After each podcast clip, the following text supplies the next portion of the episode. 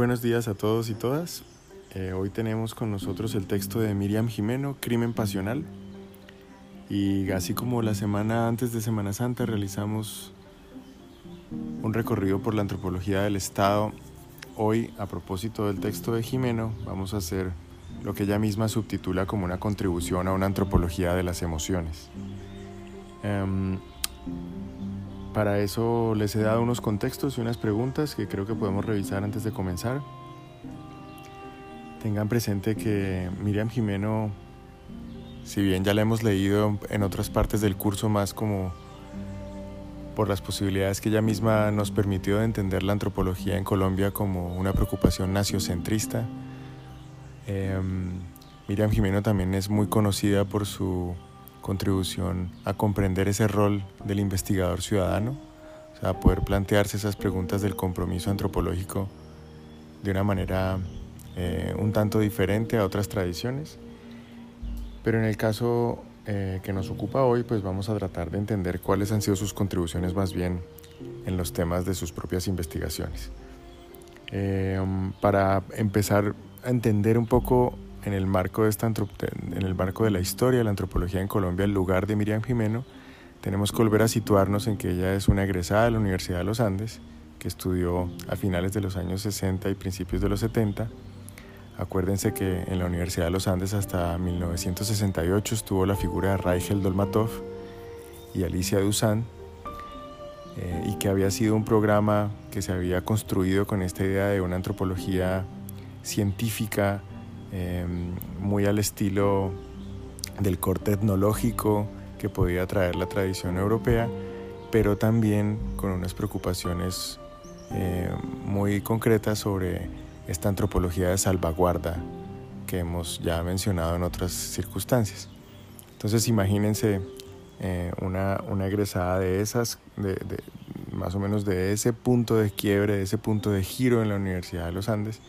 y luego, pues como ustedes han podido leer seguramente en la guía, lo que significa su paso eh, de hacerse profesora en la Universidad Nacional, en donde estuvo desde el 73 hasta el 2016, eh, tanto en el Departamento de Antropología como luego en el Centro de Estudios Sociales CES, eh, donde todavía está vinculada. Y en concreto el trabajo que leemos para hoy es fruto de su investigación doctoral una investigación que ya comienza en el 99 y realiza hasta el 2001. Es interesante que si con María Clemencia Ramírez veíamos eh, una formación que viene de Norteamérica y más en concreto de la Universidad de Harvard, con todas esas relaciones que ella misma nos mencionaba, ahora con el caso de Miriam Jimeno encontramos esta versión más latinoamericana en la que el doctorado eh, en Brasil eh, marca y en la Universidad de Brasilia sobre todo, marca una, una impronta muy particular en Miriam Jimeno que luego veremos en otras etapas de su trabajo. Entonces este es, este, es, este es el libro fruto de su investigación doctoral en donde ella intentaba un poco articular esta idea entre cultura, violencia, cognición y emoción en los homicidios entre parejas en Brasil y en Colombia. Y ahí está toda su, para los que leyeron la introducción, ahí está toda esta discusión de cómo hacer legítima la comparación en antropología desde unos paradigmas muy distintos a las otras ciencias sociales. Eh, para que recordemos un poco las preguntas guías que nos articularán un poco en la sesión de hoy, pues no solo va a ser sobre cómo es que se puede leer las emociones desde la antropología, para salirse por supuesto de esos lugares comunes, comunes que sitúan a las emociones eh, en un espectro un tanto como universalizante como una condición esencial de la existencia humana y por ende naturalizadas o, más biológicamente entendidas. Y por supuesto, pues para ustedes ya sabrán que siempre el giro antropológico en todas estas consideraciones va a ser pensarlas como configuraciones históricas, culturales y en algunos casos incluso ideológicas. Entonces ese va a ser como la guía y piensen en que vamos a tener que pensar el concepto también de configuración emotiva que ella estructura a lo largo del texto y su dualidad entre emoción y razón. Entonces comencemos con eso.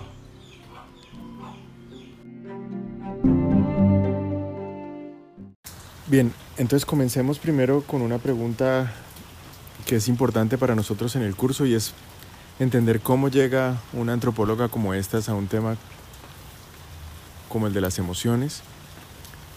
Ustedes pudieron seguramente leer en la introducción o escuchar en la entrevista radial que les adjuntaba yo en la guía cómo estas investigaciones sobre las emociones para Miriam Jimeno comienzan con unas pesquisas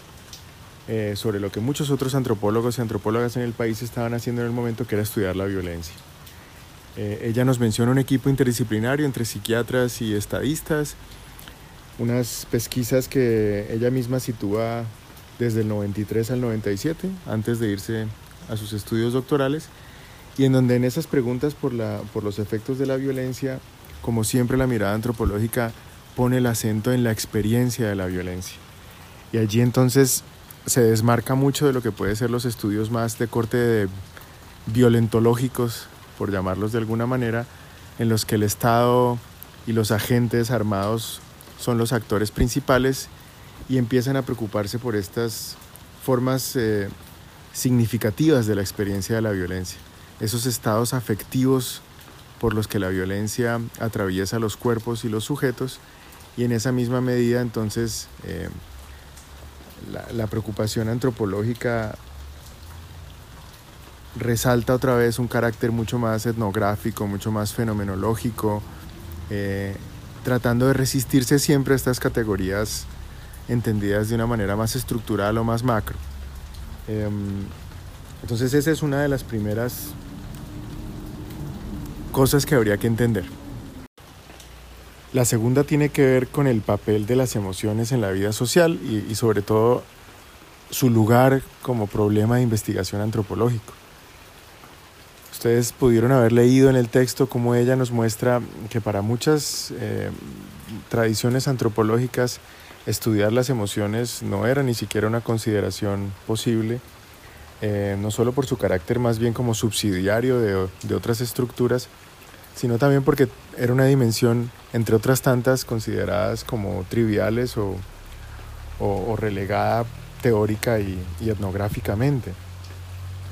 Hay una figura muy importante en, en, en, esa reseña que ella hace de la literatura, que es Renato Rosaldo, y creo que para los que han estado en otros cursos de teoría de antropología, se podrán acordar de la importancia que tiene para Renato Rosaldo el poder considerar las emociones como un lugar para la interpretación y la construcción misma de teoría antropológica.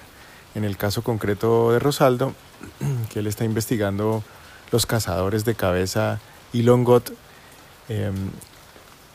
la explicación en el momento de por qué se cazaban cabezas eh, era más bien una explicación funcional o, o, incluso ritual en el mejor de los casos, pero eh, en ninguna de esas explicaciones las emociones tenían un lugar. Eh, justamente Renato Rosaldo cuenta en ese trabajo que está muy bien documentado en su, en su libro en su libro Cultura y Verdad,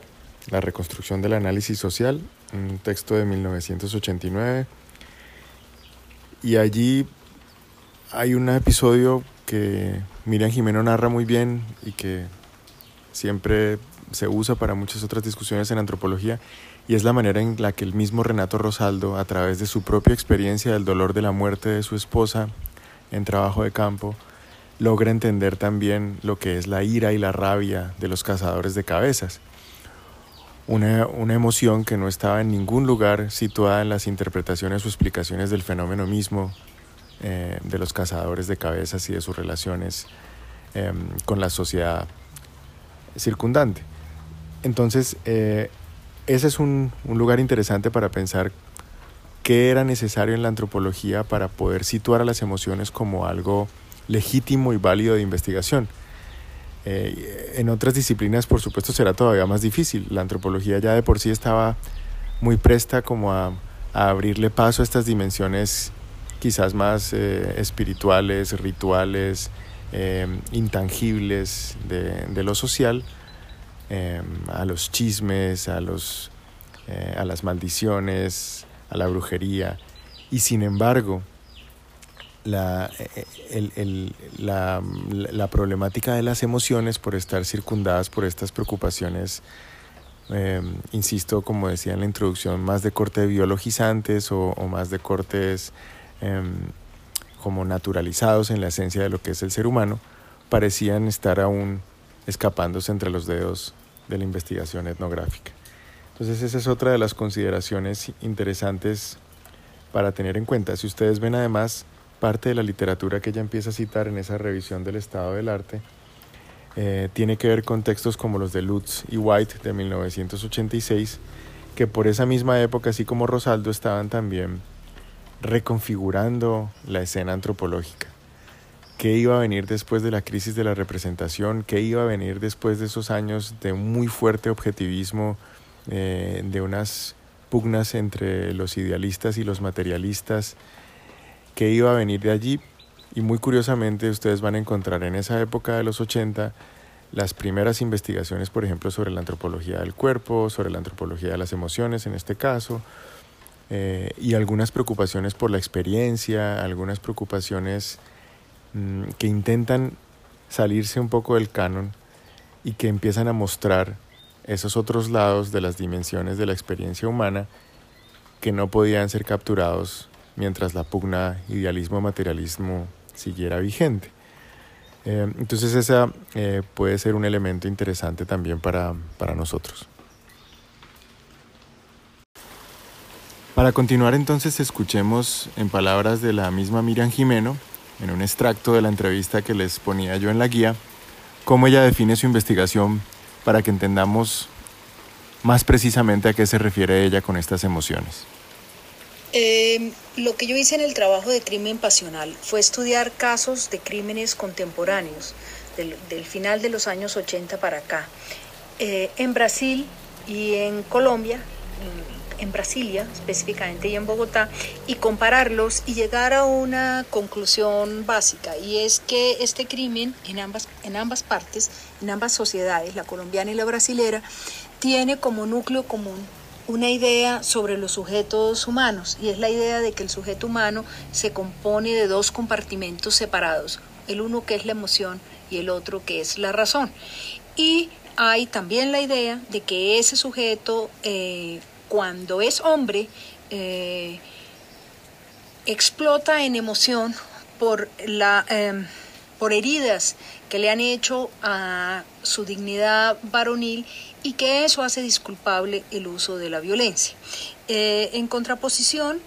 cuando la mujer une emoción, rabia y violencia, la sociedad la mira con mucha severidad. En resumen, yo podría decir que lo que muestra ese crimen eh, pasional es esa idea del sujeto donde emoción y razón no son partes articuladas del pensamiento, cosa que hoy en día piensan todos los cognitivistas, sino que emoción y razón son entidades separadas, entidades separadas que eh, muestran también las jerarquías sociales, las jerarquías en particular de hombre y mujer en la relación amorosa. Bueno, ahí la teníamos entonces a ella presentándonos em, los contornos de su investigación, pero lo que me interesa para, para este pequeño podcast sobre la antropología de las emociones es justamente encontrar esa parte donde ella se pregunta cuáles son los supuestos, cuáles son las asociaciones que le dan sentido al término de emoción. Y ella pues solo nos presenta por, el momento esa, esa distinción que ha existido en Occidente sobre eh, las formas de entender la razón y la emoción como dos opuestos. Eh, y claramente a la razón se le adjudica pues todo este carácter civilizatorio y todo este carácter además intelectual y de una capacidad de dominio eh, de la parte que sería entendida en otros términos como más instintiva, impulsiva, y que por supuesto sería el dominio entonces de las emociones. Pero ahí lo que ella em, rescata de la revisión además de la literatura de Lutz de 1986 es justamente cómo la emoción parece también ser un concepto ambivalente o ambiguo por lo menos, porque combinaría por un lado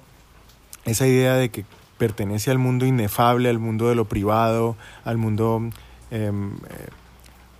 casi del yo, de la, de la, configuración del yo y en ese sentido de todos nosotros, pero asimismo también es asociada la emoción a ese otro eh, aspecto o a esa otra dimensión irracional, eh, incontrolable y en consecuencia en muchos sentidos también eh, entendida como, como una característica más bien femenina o como, una, o como, un, o como un valor que tiene que ver con asuntos que justamente el carácter civilizatorio, que justamente el carácter del desarrollo y el progreso de las sociedades controlaría con, con, sus diferentes herramientas o instrumentos, en concreto más en estos tiempos con la ciencia misma, ¿no? o, eh, o, con el desarrollo de la racionalidad. Ese es una, una, de las formas entonces en las que la emoción también empieza a, funcionar, como lo dirá ella, citando a otra de las revisiones bibliográficas del momento, un poco unos años más tarde, que es, eh, eh, un autor que se llama Reddy, que justamente la emoción empieza a funcionar también como una categoría de exclusión. ¿vale? Como una forma en la que se puede marcar a sujetos como irracionales o como emotivos y en consecuencia también entonces feminizarlos de muchas maneras. Tengan ustedes presentes que esta investigación que ella nos está contando eh, de los crímenes pasionales, piénsela en el contexto de lo que estamos viviendo hoy con la cuarentena y el, confinamiento. Desde hace un muy, un muy buen rato en nuestra sociedad y en otras tantas, se habla mucho más de feminicidios que de crímenes pasionales, ¿no? Y eso solo ha sido posible por una resignificación de todas estas circunstancias en las que se ha podido desnaturalizar a la emoción y entender entonces a estos sujetos, sobre todo en el, en el caso que ella nos mencionaba del orgullo de los hombres mancillado que podría encontrar la justificación eh, en el crimen pasional, pues claramente ahora se tipifica como un feminicidio y y, pero no son discusiones que están, digamos, ya completamente exentas de, debate. En muchos lugares se sigue encontrando una forma de justificar las emociones dependiendo del género y también, por supuesto, de la clase. Eh, hemos visto, lastimosamente, en la realidad colombiana muchos ejemplos en donde uno podría encontrar esas formas en las que, dependiendo de la posición social del sujeto que ejerce la violencia, eh, podría encontrarse o no una razón de, justificar socialmente el acto. Otra manera de entender esta crítica a la naturalización de las emociones es pensar, por ejemplo, en una antropología de los sentidos. Si yo les preguntara a ustedes cuántos sentidos tenemos nosotros, pues la pregunta, la respuesta usualmente eh, conllevaría a decir que replicamos un poco esta estructura de los cinco sentidos que hemos aprendido desde la escuela, el gusto, el oído, la vista, el olfato o el tacto. Pero ya esta misma eh, configuración de los sentidos presupone además unas jerarquías que son muy propias de nuestra cultura y de nuestro tiempo. Hay una jerarquización, seguramente ustedes me dirán, del sentido de la vista, sobre el del oído o sobre el del olfato, y ni qué decir del del tacto y el gusto que quedan relegados muchas veces a funciones muy distintas a las que se presupone con la vista. Eh, entonces esta jerarquización de los sentidos también podría pensarse en términos de las emociones. ¿Cuáles son esas formas en las que organizamos a las emociones de una manera en la que le adjudicamos a uno unos valores y a otras otros? Pero más allá de eso, uno tendría que pensar cuáles son esas otras emociones que nuestra misma configuración cultural no nos permite comprender. Eh, en el caso de los sentidos, uno podría decir, hay culturas que no consideran ni esta división de los sentidos que hemos mencionado antes y que además incluirían otras formas, como por ejemplo el sentido del equilibrio, eh, que para nosotros ni siquiera es un sentido, sino que tiene que ver más bien con otra función eh, más bien fisiológica. para algunas sociedades serían importantísimas estas concepciones. Lo mismo podría entonces pensarse de las emociones, uno podría preguntarse eh, por un problema incluso que tiene que ver con la traducción. Estas maneras de nosotros entender la rabia, la tristeza, la felicidad y cosas así no equivaldrían uno a uno en la misma correspondencia en otras culturas. Uno podría incluso escuchar más bien versiones en las que otras sociedades se refieran a las emociones como fenómenos que tienen que ver, por ejemplo, con la, con la temperatura, gente caliente, gente fría, eh, o que podría tener que ver con... Em, incluso las emociones entendidas no tanto como un aspecto cognitivo o, propio de la, de la psique nuestra, sino que tendrían que ver con estados corporales, por ejemplo, o con posiciones, em, y que podrían además variar, dependiendo de los, de los lugares, de los tiempos, de la, em, de los estados un poco de la, del grupo total. Entonces, piensen eh, cómo catalogamos nosotros las emociones en nuestra sociedad y cómo esa forma de catalogarlas y de además separarlas de, de otro tipo de configuraciones eh, afectivas e intelectuales nos hace ya pensar en que todo este mundo y universo de las emociones, por supuesto que tiene entonces una historia, una cultura detrás que deberíamos rastrear. Eh, Miriam Jimeno nos va a decir que, que, además de estas dimensiones históricas y culturales deberíamos pensar cuáles son los propósitos comunicativos y morales de las emociones. Eh, muchas veces eh, esto nos obliga a pensar en ese mundo más allá de la, de la representación y de, lo, y de lo discursivo, un mundo más allá del lenguaje, si se quiere, que es el asunto mismo de las emociones. Muchas, mucho de lo que logramos con las emociones o mucho de lo que experimentamos con ellas es difícil justamente de representar a través del lenguaje. Y aunque lo narrativo es lo único que tendríamos para dar cuenta de ello, eh, cualquiera de ustedes que haya experimentado emociones y seguramente las estará experimentando en este momento, se darán cuenta de lo intersensorial que, es la emoción, las formas de articular todo eso que nuestro propio intelecto divide como cuerpo y mente, las emociones eh, nos atraviesan visceral e intelectualmente y asimismo también hace muy difícil entonces pensar etnográficamente este problema de las emociones. ¿Cómo, cómo las voy a representar yo? Lastimosamente, insisto, solo tenemos la narración y el discurso para dar cuenta de ellas, pero etnográficamente nos obligaría, por ejemplo, a prestar mucha más atención a la manera en que nos relacionamos, por ejemplo, con objetos o eh, en las que em, nos dedicamos a, a poder acariciar eh, superficies o a mirar al vacío o simplemente a experimentar todo este, mm, digamos, efervescencia de emociones al interior nuestro. La pregunta es cómo capturaríamos etnográficamente todos esos problemas sin recurrir necesariamente siempre a decodificar la emoción como algo que pudiera ser explicado.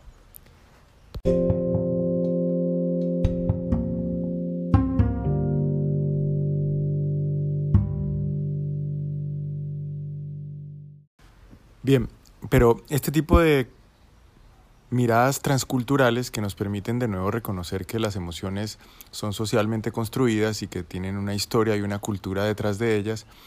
también tiene sus limitaciones. Podemos llegar muy fácilmente a quedarnos atrapados en una preocupación por, los por el vocabulario de las emociones en las diferentes culturas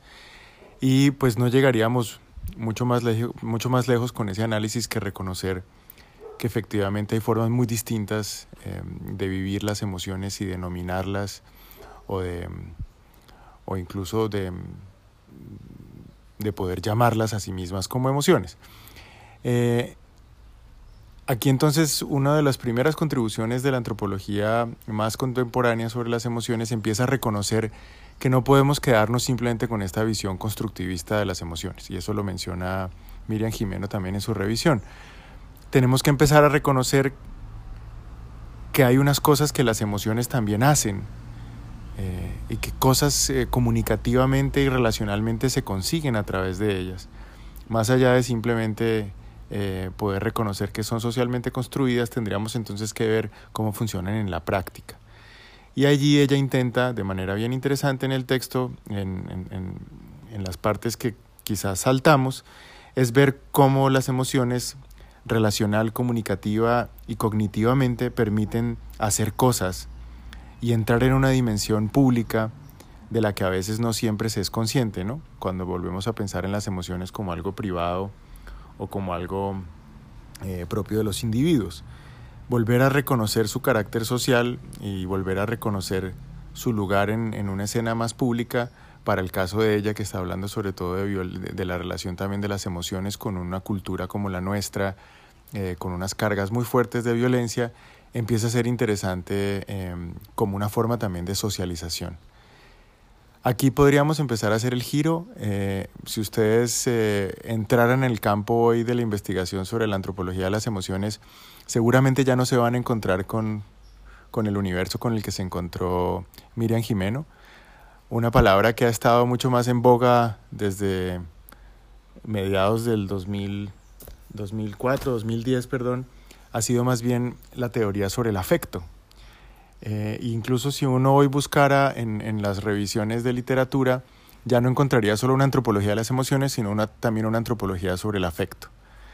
Eh, una de las eh, antropólogas que quizás más interesante podríamos revisar en, en, esa línea es Kathleen Stewart, ella es de la Universidad de Texas, eh, y ella empezaba a trabajar esta idea de los afectos ordinarios. Otras teóricas como Ana Ramos Sayos, Sayas o, la misma Ula Berg, que nos visitaron eh, el año pasado en el Congreso de Antropología, están hablando también de la racialización del afecto. O sea, volver a pensar las formas en que el afecto, las emociones eh, y, y, las mismas sensibilidades asociadas a todos estos asuntos están marcados por categorías de raza, género, clase, etnia. Eh, por ejemplo, una cosa tan sencilla que ustedes podrán ahora estar padeciendo seguramente en, en el confinamiento es las maneras distintas en las que la gente, por ejemplo, expresa las emociones a través de, eh, de palabras o gestos o gritos o, o, o tonos de voz más altos. Eh, yo, por ejemplo, ahora estaba conviviendo en Semana Santa con una persona de Rumania, con una chica de Pasto, con otra chica de Bélgica eh, y con mi familia que es mayoritariamente colombiana. Pero justamente en esa interacción intercultural uno puede ver las maneras tan distintas en que las emociones son expresadas culturalmente. Y volvemos a lo mismo. Luego la pregunta es, ¿será que esa persona pastusa por tener esas formas tan a veces cantadas de, eh, y dóciles y suaves de expresar cosas, entonces eso ya significa todo un universo eh, de configuración emotiva?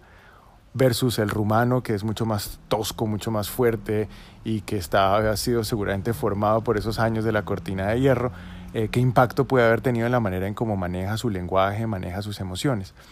Eh, versus nosotros los latinos, que en la mesa somos un desastre y hacemos un escándalo para todo, eh, y que impacta mucho a esas seguramente otras configuraciones de las emociones y los sentidos. Entonces quiero que piensen en eso, quiero que piensen ya para finalizar cómo podríamos empezar a, leer también estas dimensiones, ya no tanto solo si son o no eh, asuntos, de nuevo, insisto, construidos socialmente, sino más bien cómo operan en el mundo social. Y allí es a donde, a donde intenta Miriam Jimeno caminar con ese trabajo de ella, de conectar las emociones, de nuevo, insisto, con lo relacional, con lo comunicativo, con la esfera pública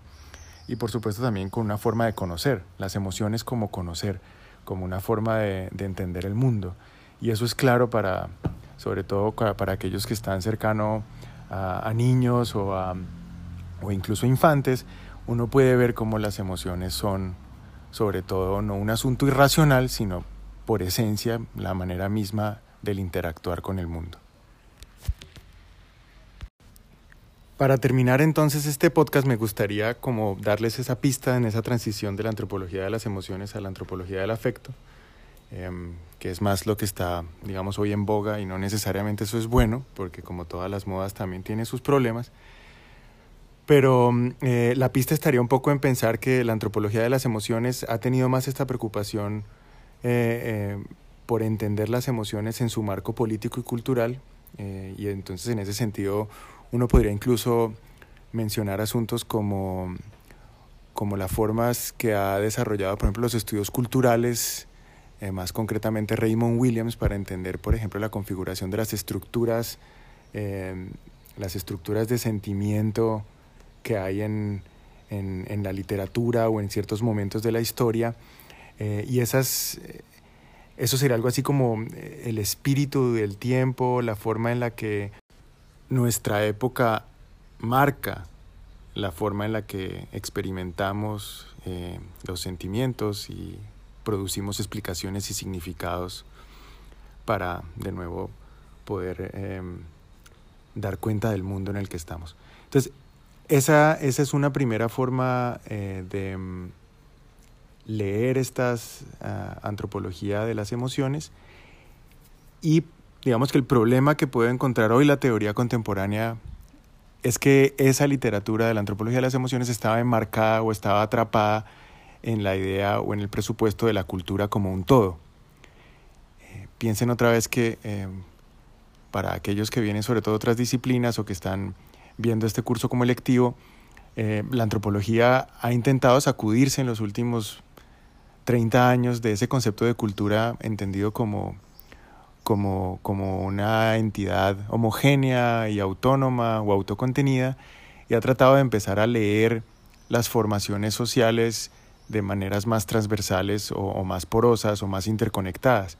Entonces, si seguíamos haciendo una antropología de las emociones bajo la idea de que las emociones pertenecen a un campo cultural específico, pues volvíamos a caer en esos mismos errores de otro tipo eh, de aproximación, eh, como cualquier otro de los problemas que la antropología había abordado antes. Entonces aquí está uno de los primeros giros de la antropología, ya no de las emociones, sino del afecto. Y como, nuevo, como, como insisto, esto es, esto es nada más un rótulo o una nueva forma de llamar a las cosas eh, y hace parte pues de la, también del mercadeo de las ideas y de los papers en, en, las ciencias sociales, pero eh, es, una, es un llamado de atención interesante para dar un paso atrás y no presuponer a la cultura como un todo, no presuponer a la cultura como lo que explica las emociones y poder leer a las, a las emociones, ahora en clave más de los afectos, en términos eh, de otro tipo de articulaciones, articulaciones que van a incluir los objetos, las intensidades, em, las sustancias. Hay, por ejemplo, muchas conexiones aquí con, la teoría de los objetos, con la teoría eh, de la, materialidad misma, eh, esos mundos no representacionales que ya les he mencionado en otros casos, con los cuales interactuamos, que pero, pero por no pertenecer al mundo del discurso, eh, quedan de nuevo también relegados en la teoría y en la explicación. Por eso estas nuevas investigaciones entonces tienen un carácter también interdisciplinario bien interesante para poder llegar a esos otros mundos. Eh, algunos, algunos han tomado la vertiente de la fenomenología, puede ser el caso de Timothy Ingold, algunos otros como eh, Latour han tomado más esta, esta idea de las ontologías planas para poder poner en interacción también a otras sustancias o a otras materias o a otros elementos, no necesariamente siempre a los humanos eh, o a las formas con vida. Y entonces esto les da una pista hacia dónde va la cosa. Les voy a dar entonces para finalizar un ejemplo etnográfico para que toda esta cháchara se materialice en algo. Y afortunadamente tenemos un autor eh, que ha trabajado aquí en Colombia que nos es muy útil para dar este ejemplo, que es Michael Tausig. Y más en concreto voy a leer la parte final de la introducción de su Museo de Cocaína, My Cocaine Museum, un texto eh, del 2004, si no estoy mal, en el que ustedes van a tratar, o en el que yo creo que se puede ver justamente esta forma en la que etnográficamente los estudios sobre el afecto, ya no tanto sobre las emociones, eh, pueden empezar a reteorizar desde múltiples ángulos esta configuración articulación entre performance, eh, o, eh, el performance, los cuerpos, las atmósferas, los ritmos, el ambiente, los materiales, incluso las, las, las infraestructuras y las instituciones mismas de una sociedad. De nuevo, como el caso de Tausig será colombiano, eh, creo que es bien, bien iluminador para nosotros, sobre todo en lo que tiene que ver con estas estructuras de sentimiento de las que les hablaba antes, presentes en, por ejemplo, en lo que es eh, la agroindustria em, aquí en el Valle del Cauca. Entonces, em, escuchemos esa última parte, voy a tratar de leérselos en la mejor entonación posible eh, es la página 44 del texto de Mi Museo de Cocaína en la versión de español traducida por la Universidad del Cauca.